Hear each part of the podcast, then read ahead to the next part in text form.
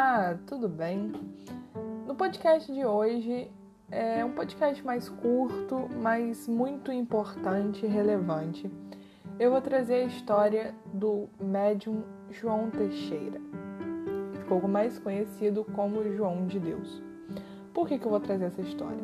No podcast 03, eu gravei com a Ana Laura um episódio sobre relacionamento abusivo e eu cheguei a comentar sobre o caso do João Teixeira. Então, é um episódio mais curto, contando a história e mostrando é, alguns pontos relevantes sobre essa história. Vamos lá. Então, primeiramente, quem é o João Teixeira? Quem é, né, o famoso João de Deus? É um homem nascido na, no interior de Goiás e esse homem ele ficou muito famoso pelas curas que ele fazia, as curas espirituais. Então pessoas do mundo inteiro vinham atrás dele e ele dava atendimento em Abadiânia, em Goiás também.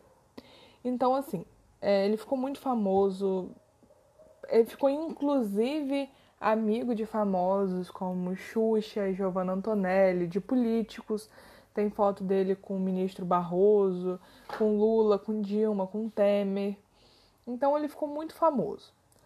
Porém, a história começa a encrespar, começa a engrossar. Quando no dia 7 de dezembro de 2018, no programa Conversa com Bial, uma mulher chamada Zahira vem da Holanda, se eu não me engano, se não me falha a memória, ela vem da Holanda para contar que ela foi abusada pelo médium. Ela veio atrás de uma cura por um trauma sexual que ela tinha e ela acabou sendo abusada sexualmente por ele. Depois dessa denúncia, mais de 350 mulheres vieram a público denunciar o médium.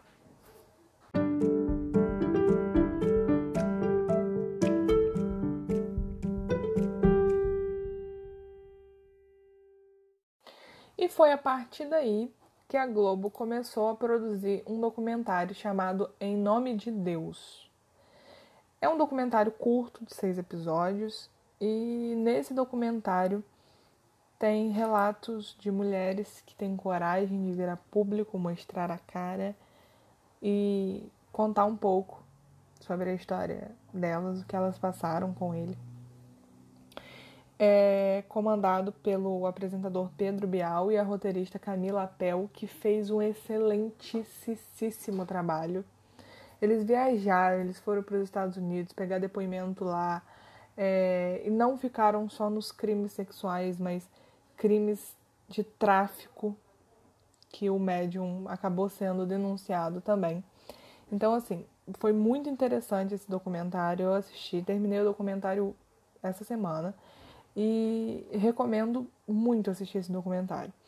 Fizeram uma roda de mulheres e essas mulheres compartilhavam as suas histórias. E aqui tem uma história que eu gostaria de ressaltar é de Maria, uma senhora que foi abusada por ele quando ela tinha 18 anos de idade.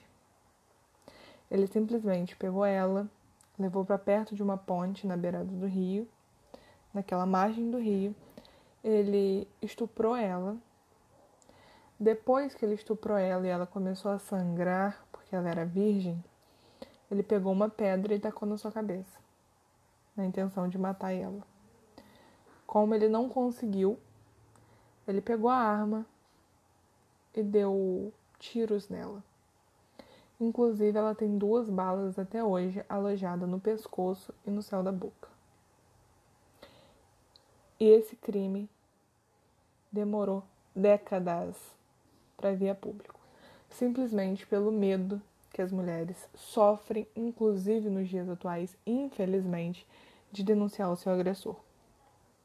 Depois disso tudo que aconteceu, depois desses crimes sexuais, depois de, enfim, todos esses processos contra ele.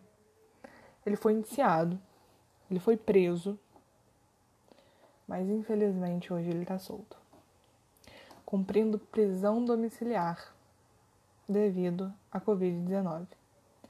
Nossa, Lohana, mas seria muita maldade sua, um senhor de quase 80 anos de idade, ficar dentro da cadeia em plena pandemia? Sim. Sabe por quê? Essas mulheres que ele abusou vão levar esses, esse sentimento, essa culpa, essa agonia para o resto da vida delas. Ele estragou, ele colocou traumas em mais de 300 mulheres ainda mais mulher, é, é, ainda tem outro fator, né, que é o discurso dessas mulheres ser postos à prova o tempo inteiro. Mas João era um homem bom, ele jamais faria isso. João falava em nome de Deus, como que ele seria capaz de fazer isso? Ou seja, tem pessoas que preferem acreditar no discurso de um homem ao invés de um discurso de 350 mulheres para mais, porque muitos ainda não teve, não tiveram coragem de denunciar.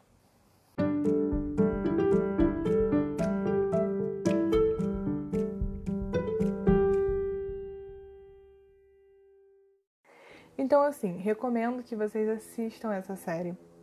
É uma série bem completa, mas assim, muito completa mesmo. Traz relatos de sete mulheres, relatos de outros líderes espíritas, relatos de pessoas que acreditam nele então, é, eles não ouviram só um lado, pelo contrário, eles deram a chance de todos os lados falarem, inclusive o advogado né, do João Teixeira.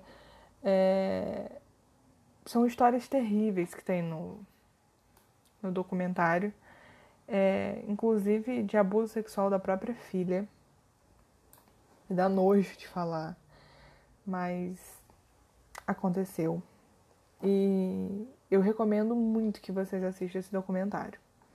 João ele foi condenado três vezes pela justiça pelos crimes sexuais. Somando as penas, é, ele recebeu 63 anos e 4 meses de reclusão. Mas infelizmente hoje ele está solto pelo coronavírus, devido ao coronavírus. Mas se Deus quiser, a justiça de Deus será feita, já que a humana é tão falha. Minha solidariedade a todas as mulheres que passam ou passaram por algum crime de abuso sexual, mulheres que passam por opressão todos os dias dentro de casa. Vocês não estão sozinhas. Diz que 180 e denuncie.